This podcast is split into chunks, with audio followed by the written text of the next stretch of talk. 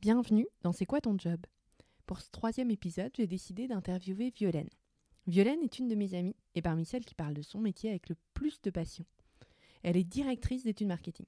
Bon, ok, sur le papier, ça ne fait pas forcément rêver dans les chaumières. Pourtant, elle adore son job. Alors, pour tout comprendre du quotidien des études marketing, à quoi ça sert, quel sens elle y trouve, je vous laisse écouter la suite. Bonne écoute Bonjour Violaine Bonjour Clémence. Mais merci euh, de, euh, de me recevoir. Alors dis-moi, c'est quoi ton job? Alors moi, mon job, c'est euh, aujourd'hui, c'est directrice adjointe du département Grande Conso d'un grand institut d'études français.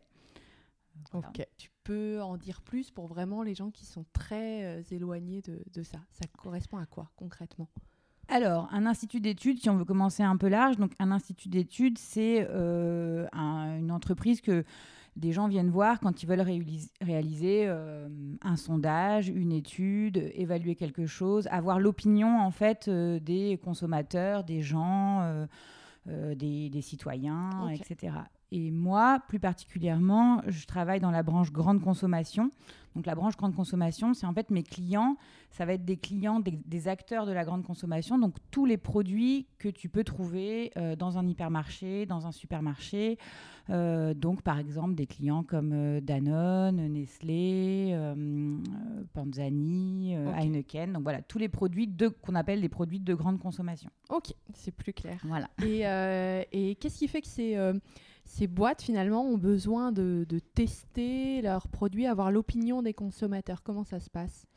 Bah, en fait, euh, nous, effectivement, ce qu'on fait, c'est qu'on va euh, tester pour ces grandes boîtes-là euh, les, nouveaux produits qu'elles veulent lancer, mais pas que les nouveaux produits qu'elles veulent lancer. On peut aussi tester quand elles veulent, par exemple, changer le packaging, l'emballage de produits qui existent déjà. On va les tester auprès des consommateurs avant qu'ils fassent vraiment le changement.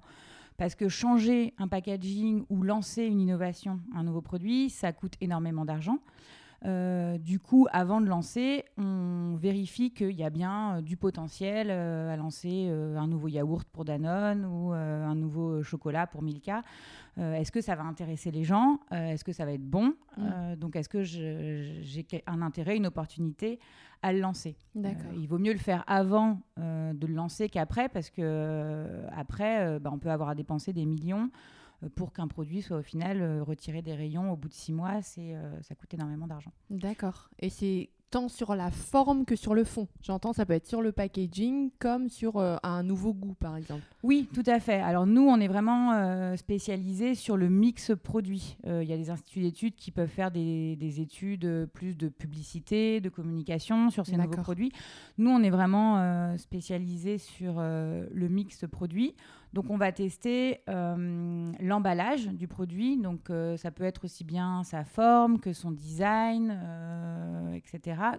Et après, on peut effectivement tester la recette, le goût du produit. Vraiment tout, tout ce qui ça, le mix, produit. Voilà, le produit mix produit, c'est ça. Ouais, voilà. C'est son emballage. On peut tester aussi son prix. Euh, ils peuvent être assez sûrs de ce qu'ils veulent lancer, mais pas à quel prix. Donc, on Mm. peut faire des études pour essayer de définir quel est le prix le plus approprié pour ce produit. Voilà. D'accord. Et, euh, et moi, je sais un peu, parce que tu nous en as euh, souvent parlé, mais euh, comment vous faites pour euh, avoir finalement l'opinion euh, des gens? Alors, dans mon institut, et c'est ça que j'aime particulièrement, et c'est ça qui fait que je pense, euh, on fait des études de qualité, on croit beaucoup au comportement. On croit assez peu à ce que les gens nous disent. Euh, Parce qu'on sait que le déclaratif est souvent assez peu prédictif de ce qu'on va faire. D'accord. Euh, voilà le nombre de fois où j'ai pu dire que j'allais faire un régime et que je ne l'ai pas fait. Donc voilà, c'est vraiment les, les, les- les actions qui, qui, qui nous montrent s'il y a vraiment du potentiel. Donc on croit énormément au comportement des gens. Donc on a, Mais nous... ça, excuse-moi, pardon, je te coupe, mais c'est un parti pris de votre institut parce que le déclaratif, il y en a d'autres qui vont se euh, Oui. plutôt là-dessus? Oui, alors en fait, la plupart des études sont faites en déclaratif. D'accord. Et euh, j'avais envie de dire, c'était l'ancienne façon de faire les études. Euh, après, on a, on a beaucoup cru au comportement, donc on- il y a eu beaucoup d'études qu'on appelle en contexte, euh, en face à face, avec des gens euh, qu'on met dans un contexte vraiment d'achat. Et aujourd'hui, sous la pression des timings, des coûts, etc., on revient beaucoup à des études qui sont digitales, donc Mm. qui sont faites online sur Internet Et c'est là où c'est très dur de sortir du déclaratif quand on est euh, online. Hmm. Mais moi, en fait, ma, ma, ma boîte, elle est vraiment née du constat en fait de deux euh, marketeurs euh, Mhm. qui travaillaient dans une boîte de grande consommation et qui euh, avaient avaient le sentiment de faire beaucoup d'études, euh, de tester beaucoup leurs produits avant de les lancer, et au final, pour des résultats qui n'étaient pas très satisfaisants, et beaucoup de produits qui ont été lancés et qui ne fonctionnaient pas. Donc, euh, suite à ce constat-là, ils ont créé euh, la, la- la société dans laquelle je travaille, euh, qui, avec ce parti pris de dire, nous, on veut observer les gens, Mhm. observer vraiment ce qu'ils font, euh, plutôt que de juste avoir leur, leur intention. Mhm. Euh, donc nous, euh, ma, ma boîte s'est vraiment construite là-dessus, sur le fait de se dire on va observer les gens. Donc comment est-ce qu'on observe les gens? Ben, La meilleure façon, c'est de les mettre dans un vrai contexte d'achat et donc de reproduire un peu ces magasins dans lesquels ils peuvent aller acheter euh, leurs produits. Donc on a en France et aujourd'hui dans le monde des faux magasins, des, des- des magasins qu'on appelle des magasins expérimentaux, dans lesquels on va, après avoir recruté les gens, parce qu'on recrute des gens...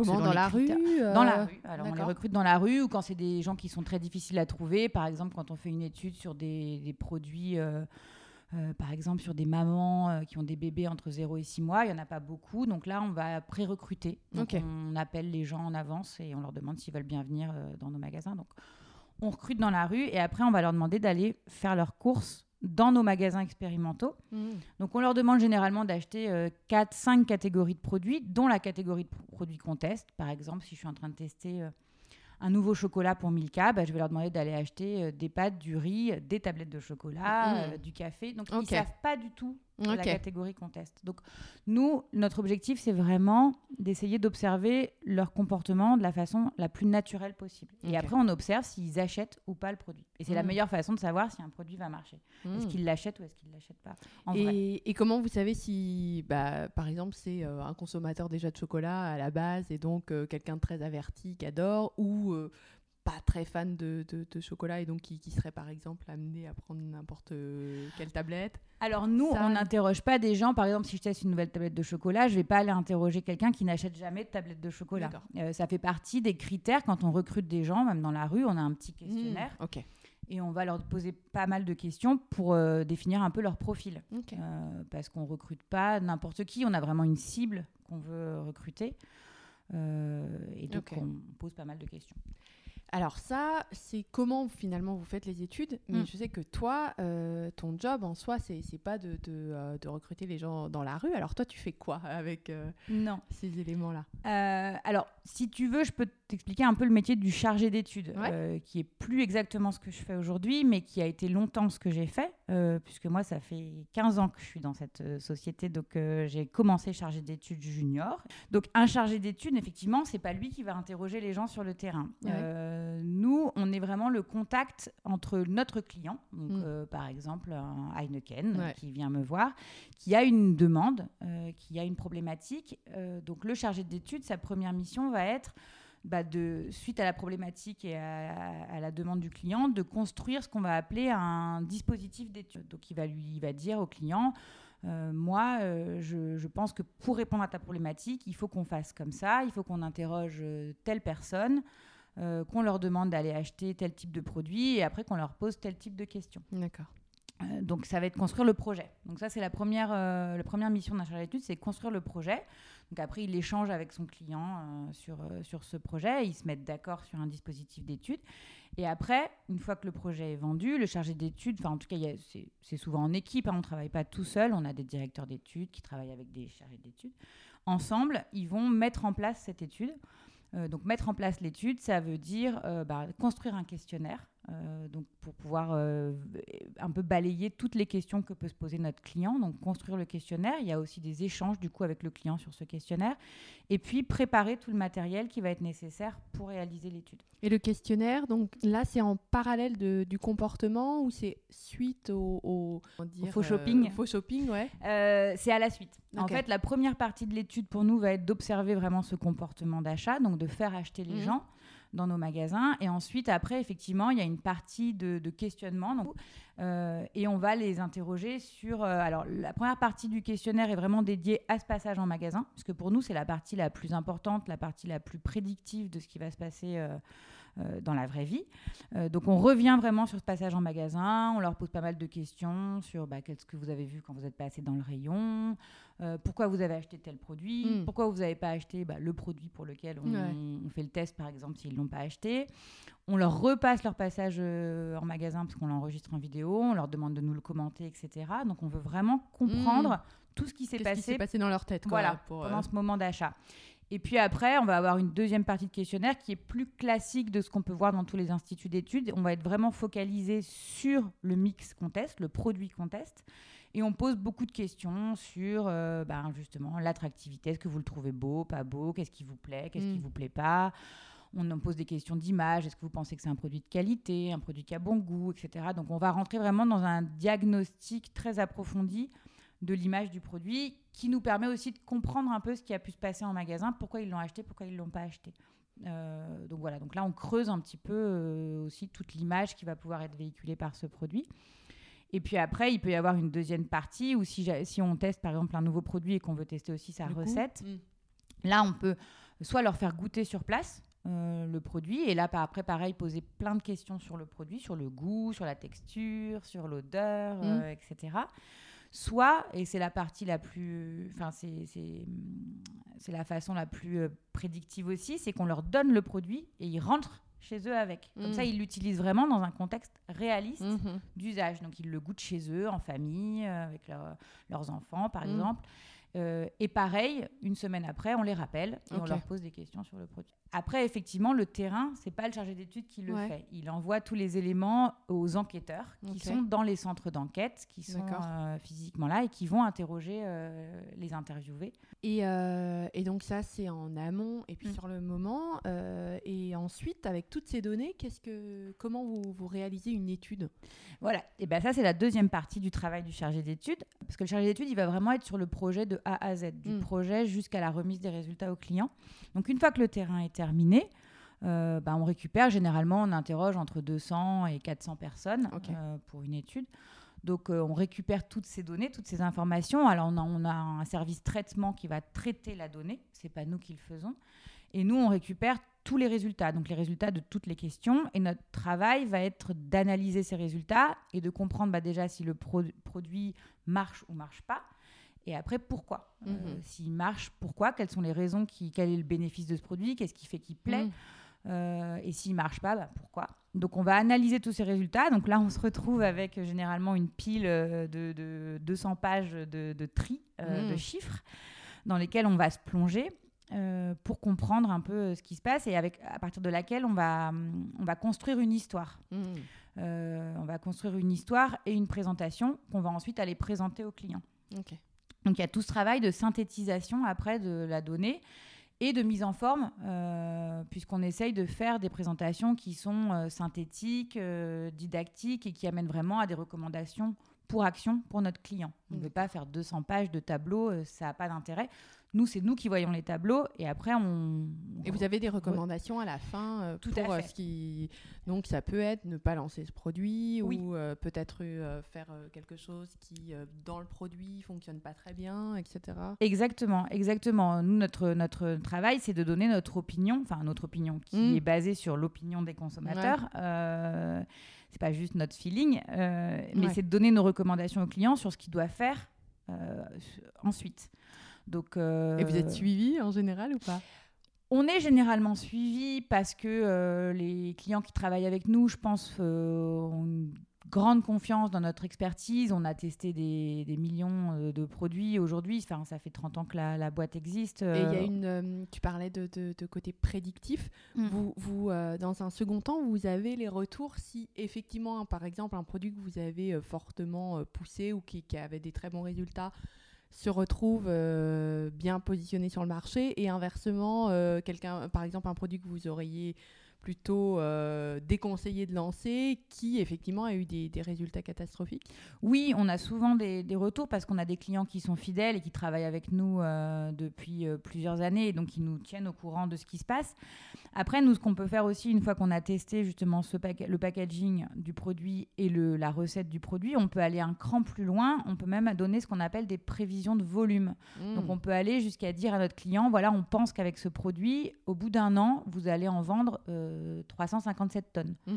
Euh, donc là, on a des statisticiens qui nous aident à, faire cette partie-là. C'est une partie très statistique qu'un chargé d'études euh, ne sait pas faire. Donc on a une équipe de modélisateurs, de statisticiens, qui, euh, sur la base des résultats de l'étude, grâce aussi à des informations, par exemple de plan de lancement, plan marketing mmh. qui est prévu au lancement du produit que nous donne le client, va pouvoir mouliner tout ça et donner une prévision de volume.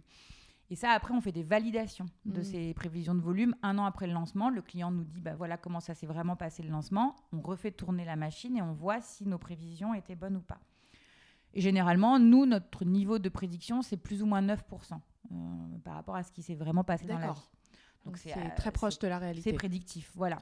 Euh, et je pense que c'est prédictif justement parce que c'est fondé sur l'observation du comportement. Ok. voilà. Ok, c'est super clair. Et donc, euh, j'entends que ton rôle euh, au cours des 15 ans, il a évolué de chargé d'études, euh, junior, senior, directrice d'études.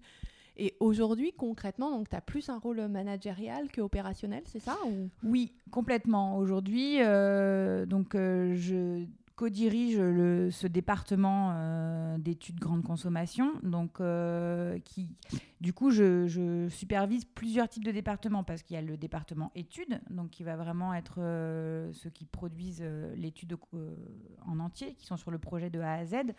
Mais ce département études, il travaille avec, bah, comme je te le disais, un département traitement mmh. qui va être là pour déjà programmer les questionnaires, parce que nous, les questionnaires, on les écrit sous Word, mais après, ensuite, ils ne sont pas délivrés sous papier crayon aux interviewés. Tout se fait sur un ordinateur, donc il faut les programmer. Et puis après, qui vont traiter la data. Hmm. Donc il y a ce service traitement et on a un service terrain. Donc euh, bah, le, ceux qui font vraiment les études. Donc euh, il y a plusieurs départements. Donc là, aujourd'hui, moi, je, je dirige l'ensemble de ces équipes. Euh, donc j'ai un rôle qui est beaucoup plus, ouais, effectivement, managérial. de supervision de, bah, de, la vie au quotidien de toutes ces équipes. Et je travaille beaucoup aujourd'hui sur pas mal de projets transversaux euh, d'amélioration des process, d'amélioration des façons euh, dont on travaille pour justement bah, aider les équipes euh, à travailler de façon plus efficace, euh, moins painful aussi, parce que voilà, dans un institut d'études, il y a aussi pas mal de pression client, les timings sont de plus en plus courts, les budgets sont de moins en moins mmh. élevés, donc il faut trouver des façons plus efficace et plus agile de travailler. Donc euh, mon rôle, c'est de développer un peu euh, tous ces nouveaux process de travail pour euh, après faciliter la vie des équipes. D'accord. Et toi, le fait de, de t'éloigner de l'opérationnel, ça te pose un problème aujourd'hui ou, finalement tu trouves un, autre épanouissement dans, dans le management? Alors, j'ai gardé un client que j'aime beaucoup et avec qui je travaille depuis euh, plus de dix ans euh, pour justement garder le contact un peu avec euh, le terrain aussi, etc. De me rendre compte de ce qui se passe parce que c'est un métier qui évolue beaucoup en ce moment. certains disent que les études sont mortes aujourd'hui. Il y a pas mal de marketeurs et de dirigeants qui disent aujourd'hui bah, c'est au marketing de prendre les décisions, il ne faut plus tester. Toi, tu réponds quoi ça? Je réponds allez-y et puis dans deux ans on en reparle quand vos projets, quand vos produits auront pas marché. Mais c'est un peu par vague. Il y a des, un peu des périodes où effectivement euh, des périodes où on dit il faut plus faire d'études, ça sert à rien. Et puis finalement quand il y a pas mal d'échecs sur le marché, on y revient. Hmm. Donc euh, voilà, mais je pense que le métier se transforme beaucoup. Donc c'est important de garder un contact avec le client, de garder un contact avec les équipes aussi. Et puis moi j'aime beaucoup présenter. Euh, j'aime beaucoup aller bah, justement raconter mon histoire aux clients. Donc euh, j'avais envie de garder cette petite partie-là. Du coup, ça fait que ça me manque pas. Hmm. Euh, je pense que ça me manquerait si je n'avais plus, du, tout. de contact. Après, euh, je l'ai fait pendant longtemps. Donc, je trouve hyper excitant et hyper intéressant d'apprendre des nouvelles choses. Là, j'apprends le management d'une business unit, hmm. j'apprends à plus à bah, faire des budgets, à, oui, à prévoir un peu comment ça va, comment l'équipe va évoluer, les changements qu'on peut y faire. Enfin, du coup, je trouve ça hyper intéressant. Donc ça Euh, rentre un peu aussi dans la stratégie d'une boîte à ton niveau. au et- niveau Exactement, voilà, c'est être plus, euh, voilà, plus en contact avec la stratégie, la vision long terme, ce vers quoi on veut aller. Parce que comme je te disais, le marché se transforme euh, énormément et aujourd'hui, donc, on a moins, moins de temps, moins d'argent. Donc euh, voilà, nous, on, on croit énormément au comportement et au contexte. Mais aujourd'hui, on peut plus faire que des études comme ça. Parce Mhm. qu'il y a le digital, euh, parce qu'il y a Mhm. aussi des achats qui se font en digital, qui se Mhm. font plus en physique. Bah oui. Donc il faut s'adapter, donc il faut euh, évoluer, il faut inv- inventer des nouvelles façons de tester. Mm. Donc effectivement, on ne se repose pas sur nos lauriers et sur nos magasins qu'on a depuis 15 ans. On essaye de voir quelles vont être les nouvelles évolutions, quels vont Et- être les nouveaux types d'études. Et euh, ça, c'est hyper intéressant. Et du coup, ça, ça pourrait être aussi avec euh, l'UX, euh, le User Experience sur le, le site. Ça, vous pourriez, par exemple, le faire Complètement. Ouais, complètement. Nous, on est vraiment experts euh, de l'étude du comportement. Mhm. Euh, donc euh, on le fait sur le mix fait que produit. la personne va acheter? Exactement. Et c'est ça que je trouve passionnant. Euh, et c'est pour ça que j'aime vraiment la boîte dans laquelle je travaille, c'est que on est vraiment euh, convaincu et passionné par euh, cette étude du comportement euh, qui vient aider du coup les recommandations qu'on fait. Et qu'est-ce qui fait que toi, t'a- t'aimes ton job? Parce que tu, tu vois, euh, dans, dans notre groupe d'amis, tu t'as toujours euh, été euh, fait partie de celles qui, euh, c'est pour ça que je voulais t'interviewer, qui, voilà, défend ton job, en parle, dit oh regardez cette boîte, euh, c'est nous qui l'avons testée, trop bien. Enfin, voilà, je sens cette, cet intérêt. En quoi c'est important pour toi? Bah, justement, je pense que c'est la spécificité de ma société. Je pense, je suis pas sûre que j'aurais adoré euh, faire des études euh, d'une autre manière. Après, j'ai été recrutée, donc euh, c'était mon premier job, et j'ai été recrutée par des gens qui étaient passionnés, donc Mhm. qui m'ont transmis un peu cette passion et bah, ce côté vraiment de comprendre les gens, de comprendre la façon dont ils, dont ils fonctionnent, et pas que dans la façon dont ils achètent, mais c'est plus large que ça. J'ai Mhm. l'impression d'être vraiment dans l'observation des gens, de leur comportement. Et, et puis après, la grande consommation, je trouve que c'est très ludique. euh, que ça nous parle à tous parce que c'est des produits qu'on achète tous, c'est des produits du quotidien et c'est rigolo euh, quand je fais mes courses de me dire ah bah tiens ce produit effectivement c'est moi qui l'ai testé, je sais que les gens euh, aimaient pas trop le goût de chocolat qui était pas terrible mais qu'ils aimaient beaucoup la texture, je trouve ça euh, assez sympa quoi. Donc euh, voilà. Et le marketing, euh, ça n'a pas toujours le, le vent en poupe. Il y a des personnes pour dire euh, comment forcer un peu le- le- l'achat. Toi, que- comment tu te positionnes par rapport à ça? Oui, alors effectivement, on n'est pas dans un métier, euh, je suis pas dans un milieu associatif. On est là pour faire, pour faire acheter les gens. Après, euh, moi, je pense que la façon dont on le fait et les études qu'on fait euh, aident nos clients à le faire de la bonne manière. Après, aujourd'hui, je trouve qu'il y a une opportunité de tester des choses. euh, qui peuvent donner un peu de sens. Euh, Il y a beaucoup, beaucoup de discussions aujourd'hui sur le, tout ce qui est sustainable, tout ce qui est euh, bio, etc. Et on a beaucoup de problématiques là-dessus. Et ça, je trouve ça hyper intéressant de pouvoir accompagner nos clients.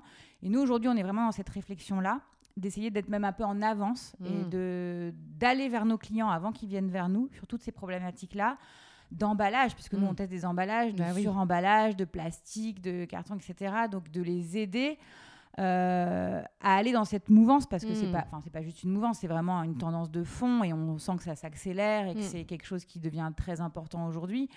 Euh, donc de pouvoir les aider à le faire et à Mm. le faire de la meilleure façon possible. Euh, donc on commence beaucoup à tester des, des, des, des- produits où on enlève le suremballage, où on remplace l'emballage euh, plastique par quelque chose de plus sustainable, de plus durable, de plus biodégradable, etc.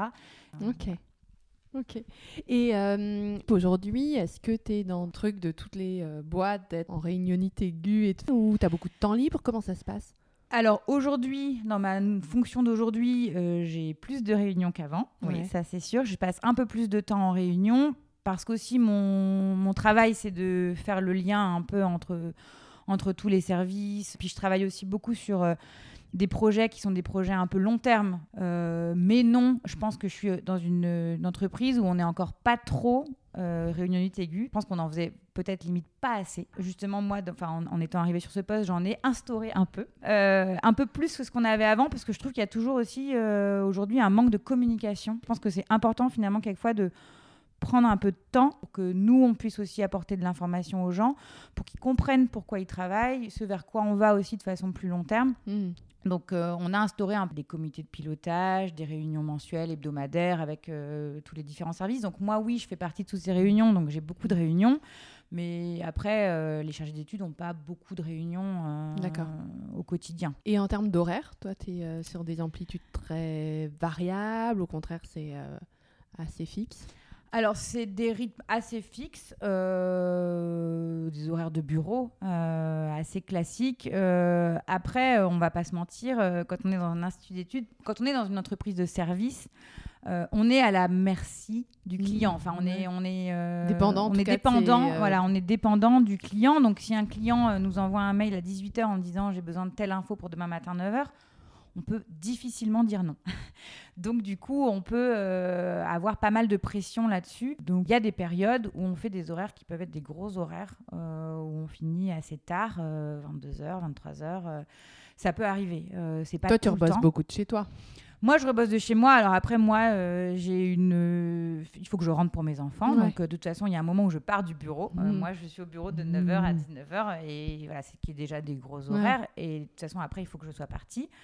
Mais effectivement, il m'arrive de rebosser euh, le soir. Alors, j'ai envie de dire, il m'arrivait plus avant de le hmm. faire, quand j'étais vraiment dans ce métier de chargé d'études, directeur d'études, où j'avais des contraintes qui étaient plus court terme. Hmm. Parce qu'une une étude, c'est entre un mois et trois mois hmm. euh, de durée de vie, entre le moment où on fait le projet et le moment où on présente les résultats aux clients. Donc on a des deadlines assez courtes en fait. Euh, parce qu'il y, a toute la partie de mise en place, après il y a toute la partie de terrain. Mais entre la fin de terrain et la remise du rapport final, c'est maximum trois semaines. Hmm. Et finalement, c'est très court, trois semaines, entre le temps d'analyser toutes les données, de commencer à s'écrire une histoire, de la mettre en forme, etc. Donc, on finit souvent les présentations euh, la veille. La veille voire quelquefois même dans le taxi en y allant. Bon, ça, c'est vraiment euh, quand on est très à l'arrache. Mais, euh, mais donc, on peut finir la veille à 22h pour une presse qui est le lendemain matin. Moi, j'ai plus trop cette pression puisque je travaille sur des projets qui sont plus, euh, comme je te disais, long terme et des projets euh, où mon, mes clients, c'est l'interne. Mm. C'est plus vraiment le. Donc, je travaille moins le soir. Et moi, mon objectif euh, aujourd'hui, en tant que dirigeante de, de, ce service, c'est de faire en sorte que mes équipes travaillent pas trop le soir ni le week-end. Voilà. Mm. je trouve pas ça normal que les équipes travaillent le week-end, que les gens travaillent le soir. Donc, euh, Et justement, cette pression de, du client dont tu parles, où tu dis on peut pas trop se permettre, est-ce que tu penses que ça aussi, ça peut être amené à, à bouger? Parce que effectivement, je l'ai souvent entendu dans des entreprises où euh, bah, tu as un client, donc peu importe la demande du client, on répond au client et dans, dans, dans, son timing, même s'il est hyper serré. Est-ce que ça, tu as l'impression que ça évolue ou au contraire, non, ça s'accélère? J'aurais tendance à dire que ça s'accélère un peu parce hmm. que les timings sont toujours plus courts et hmm. les pressions toujours plus fortes. Même, je pense, chez le client, le client a beaucoup de pression. Hmm. Euh, après, donc, donc oui, ça s'accélère. Après, je pense qu'on apprend aussi, nous, plus à mettre un peu des barrières, à prévenir le client quand ça va être possible ou pas possible. Euh, à trouver aussi des façons, et moi c'est vraiment une grosse partie de mon travail aujourd'hui, c'est comment je fais pour transformer un peu l'expérience au travail, mm. pour euh, justement trouver des façons euh, de répondre aux clients, mais en prenant moins de temps mm. pour nous. donc voilà, trouver des petites astuces, ça peut être des petites astuces, ça peut être des outils, des logiciels, donc là c'est beaucoup plus gros à développer, mais qui nous aident mm. à faire les choses plus rapidement. Puis on est aussi plus clair avec le client, je pense aussi dès le début. et puis je pense que les nouvelles générations, mm. les millennials, comme on les appelle, nous aident à le mm. faire, puisque eux, ils sont aussi beaucoup plus dans cet équilibre vie pro, vie perso. Et ils ont tout à fait raison. Et donc, euh, je pense que là où il y a dix ans, euh, moi, par exemple, personnellement, j'aurais jamais euh, osé refuser et j'aurais travaillé jusqu'à minuit s'il fallait. Je pense qu'aujourd'hui, les jeunes sont moins dans cette logique-là. Mm. Et que du coup, peut-être que petit à petit, ça va se retransformer avec toute cette génération qui arrive euh, et qui est aussi beaucoup plus dans le euh, j'aime travailler, mais je prends aussi euh, mon temps perso. Ok. Et toi, tu as des moments de kiff particulièrement au boulot? Dans le métier lui-même, moi, ce que j'adore, ce que je te disais, c'est présenter. presse, ouais. ouais. Euh, Qu'est-ce que t'aimes là-dedans? Alors déjà j'adore en fait ce que j'aime c'est j'aime beaucoup synthétiser. J'adore Mhm. écrire des histoires. Donc euh, quand j'ai plein plein plein d'infos et qu'après j'arrive à en faire une presse qui fait 15 slides, déjà je suis assez contente de moi euh, de faire un truc et d'arriver à faire quelque chose qui est clair, Mhm. fluide et qui est très compréhensible par le client. Et quand je présente et que je sens qu'en face euh, le client ré- réagit positivement et qu'il comprend et qu'il trouve ça clair, c'est une énorme satisfaction. Euh, J'ai un aspect pédagogique un peu de.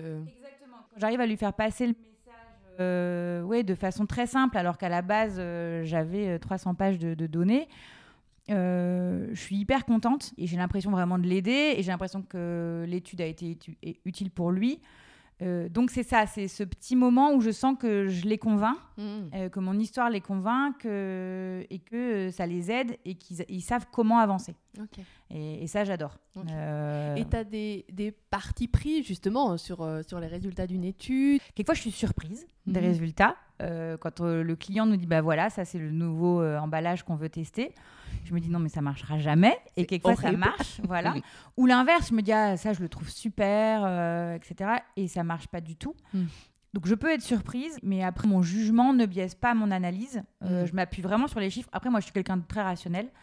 Euh, justement c'est ça que j'aime dans les études. À la base j'étais pas forcément partie pour faire des études de marché quand je faisais mes études.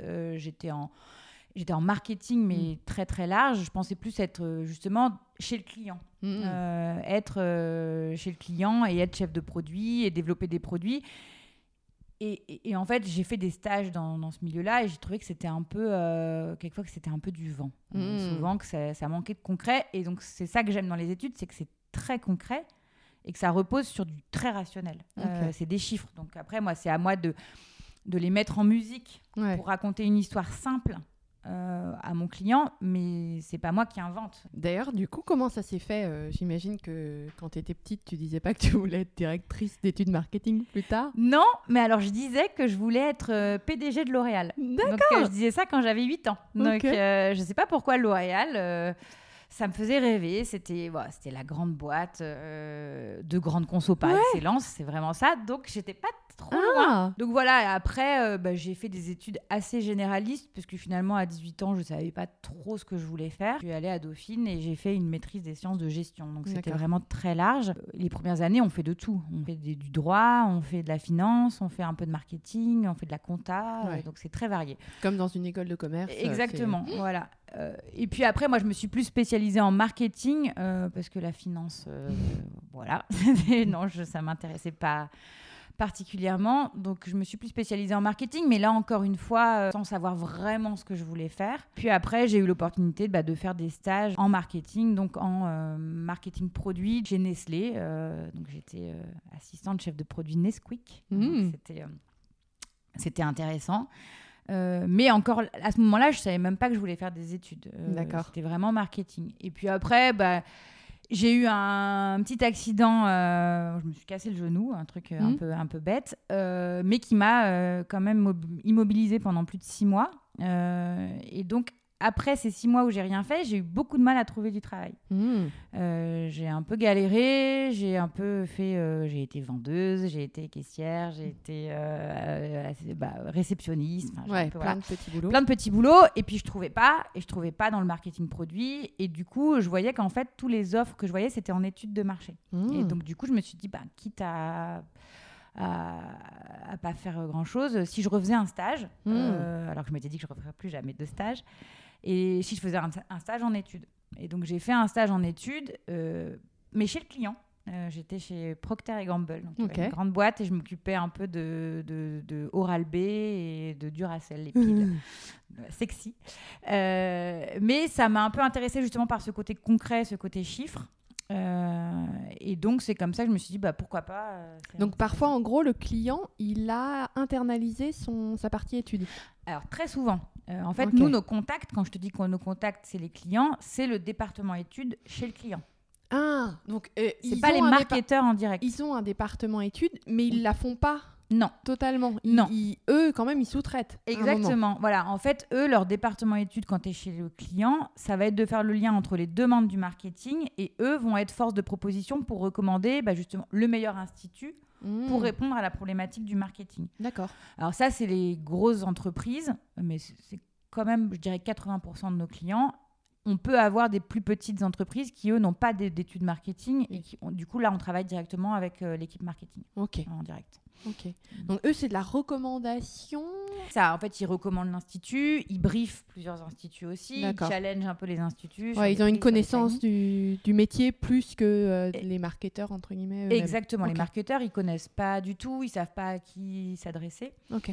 Euh, et puis après, c'est eux qui vont suivre toute la mise en place de l'étude avec nous. Donc nous, nos clients, c'est eux. L'équipe marketing, on la voit généralement le jour de la présentation. D'accord. on la voit pas trop pendant les échanges.